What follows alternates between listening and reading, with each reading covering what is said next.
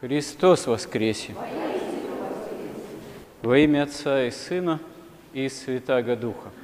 Вся евангельская история до сего дня, потому что то, что происходит в Евангелии и о чем Евангелие свидетельствует, это не заканчивается 2000 лет назад, а продолжается во всей полноте в Церкви Христовой, как богочеловеческом организме, потому что в каждом поколении люди, приходящие ко Христу, они усваиваются церкви именно как богочеловеческому организму, как было начало положено с апостолов, так дело спасения, оно во Христе и продолжается вплоть до Его второго пришествия, всеобщего воскресения из мертвых и страшного суда, и явление уже новой земли и нового неба.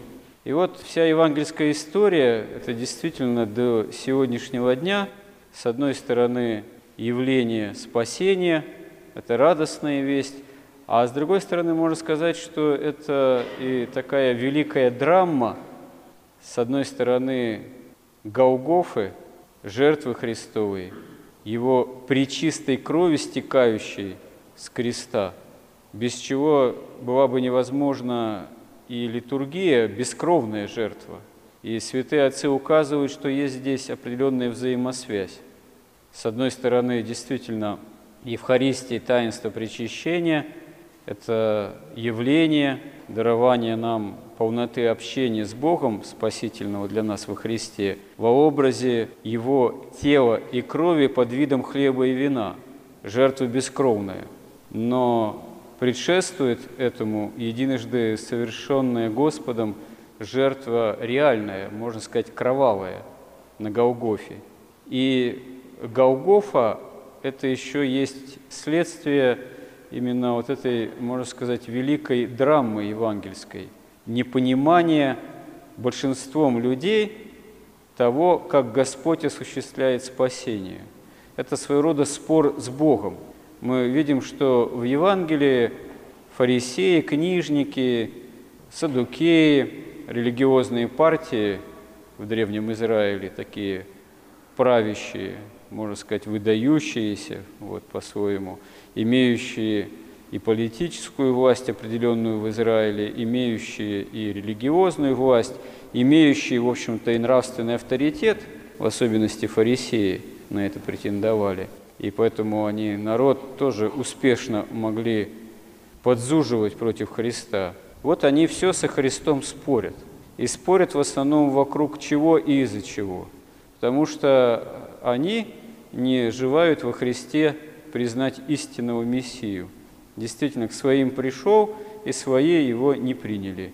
Именно прежде всего потому, что желали видеть в нем земного царя. Что нам делать, чтобы действительно исполнять волю Божию, чтобы дела делать Божии, чтобы спасаться? Вроде как задается вопрос Христу, Спасителю, адресованный от его же соплеменников. А подразумевается на самом деле – а что нам делать, чтобы нам в этой земной жизни было, в общем-то, хорошо и успешно?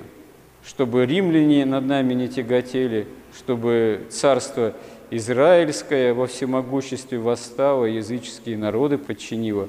В принципе, это же вроде как и не противоречит с древних времен светхозаветной истории воли Божией. Чтобы нам делать такое, чтобы мы вот были, да, и благополучные, и успешные, и всемогущие – плане земном, ну и как вроде как с помощью Божией, да, конечно же, верующие же люди. И когда Господь говорит, что царство мое не от мира сего, когда говорит, что старайтесь не ради пищи тленной, а ради пищи, которая сходит с небес, ради хлеба небесного, который Бог Отец дарует через Сына, то у иудеев у них э, большое недоумение – против Христа возникает, потому что, ну как же так? Какое же ты нам знамение дашь? Вот отцы наши ели ману в пустыне, ну, то есть они были в бедственном положении, и их э, Бог чудесным образом от этого бедственного положения избавил, дал им земную пищу таким чудесным образом. Но Христос им говорит, что это не Моисей вам дал эту пищу, это Отец Небесный дал. И гораздо больше того, что было в древности, вот этой манны, хлеб небесный, который сходит с небес, который является, по сути своей, Сыном Божиим, который дарует себя в пищу, и об этом промышляет сам Бог Отец. Но эти слова, они в соплеменников Христа в большинстве – большинство соплеменников, они не вмещаются, за исключением апостолов и тех, кто потом уверовал их проповеди о воскресении Христовом. Да и апостолы не сразу это поняли. Действительно, это сложно понять, а как же так, как сам Бог, ставший человеком, себя, свои тело и кровь дает в пищу. Это уму непостижимо. Это есть полнота действительно общения с Богом. Выше этого ничего нет. Никакие истории земных царств, никакие великие культурные свершения, вообще ничто на этом свете не является выше и вообще несравнимо с Евхаристией и таинством причащения. Но, увы, как часто это далеко отстоит от сознания того или иного человека. Не потому, что Бог это утаил, напротив, Бог это нам дарует – ценой своего воплощения и ценой своей причистой богочеловеческой крови во Христе. Как э, еще ранее, в первые века, святые отцы задавались вопросом такого богословского, догматического характера, а необходимо ли было бы боговоплощение, если бы Адам и Ева не отпали от Бога? То есть Бог бы тогда стал воплощаться или нет?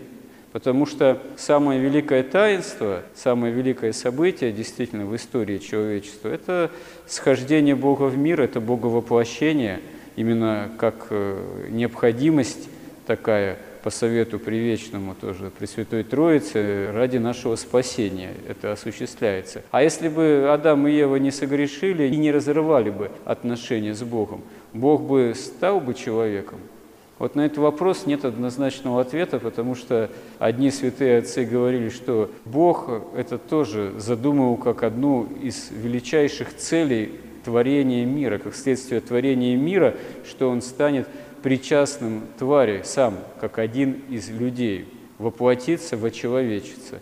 Другие святые отцы говорили, что нет, если бы Адам и Ева преуспели в познании Божием – вот, не отпадав от него, то необходимости воплощения бы не было. То есть вопрос остается в каком-то смысле открытым. Но если мы задумаемся над этими великими тайнами, мы поймем, что действительно, ведь э, Господь это все предвидел, что Адам и Ева могут от него отпасть, и что Он тогда будет вынужден принять человеческую плоть на себя и разделить с нами даже смерть.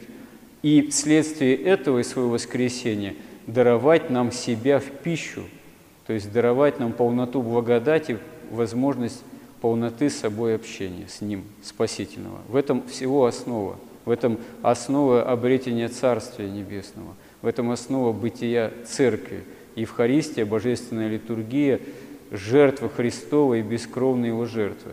И вот если мы на себя трезво посмотрим, а с чем мы часто собираемся вокруг чаши Христовой – Какие мотивы нас влекут к чаше Христовой? Что мы порой выясняем на исповеди возле чаши Христовой? Прочитанные и непрочитанные каноны, съеденные или не съеденное там яйцо в майонезе? Но бывают более серьезные вопросы. А как я живу действительно? Вот. Если я живу в грехе и не хочу грех исправлять, а должен ли приступать тоже тогда к чаше Христовой? Или если приступать к чаше, тогда надо грех исправлять, наверное? в особенности, если это грех серьезный и тяжкий. Ладно, это не тяжкий грех, я вижу, что я горд, что я заносчив, что я обидчив, что я осуждаю. Ну хорошо, а я борюсь с этим, исповедуя это, я упрошу у Бога помощи, что мне надо с этим бороться.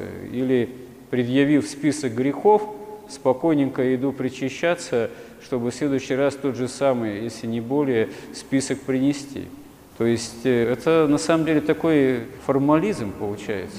И нужно усилие, нужно желание, это усилие по исправлению жизни, по, по сути, стяжанию Царства Небесного. Потому что вот чаша Христова, вот действительно хлеб, сшедший с небес, и это Господь говорит не только иудеям 2000 лет назад, Он это говорит всем на все века и тысячелетия вперед христианской истории, пока она, как и вся история, не завершится его вторым пришествием, и тогда все во всех откроется. И в нас откроется, насколько мы действительно оказались причастны хлебу небесному во Христе, насколько мы действительно спасались и спаслись для Царства Небесного.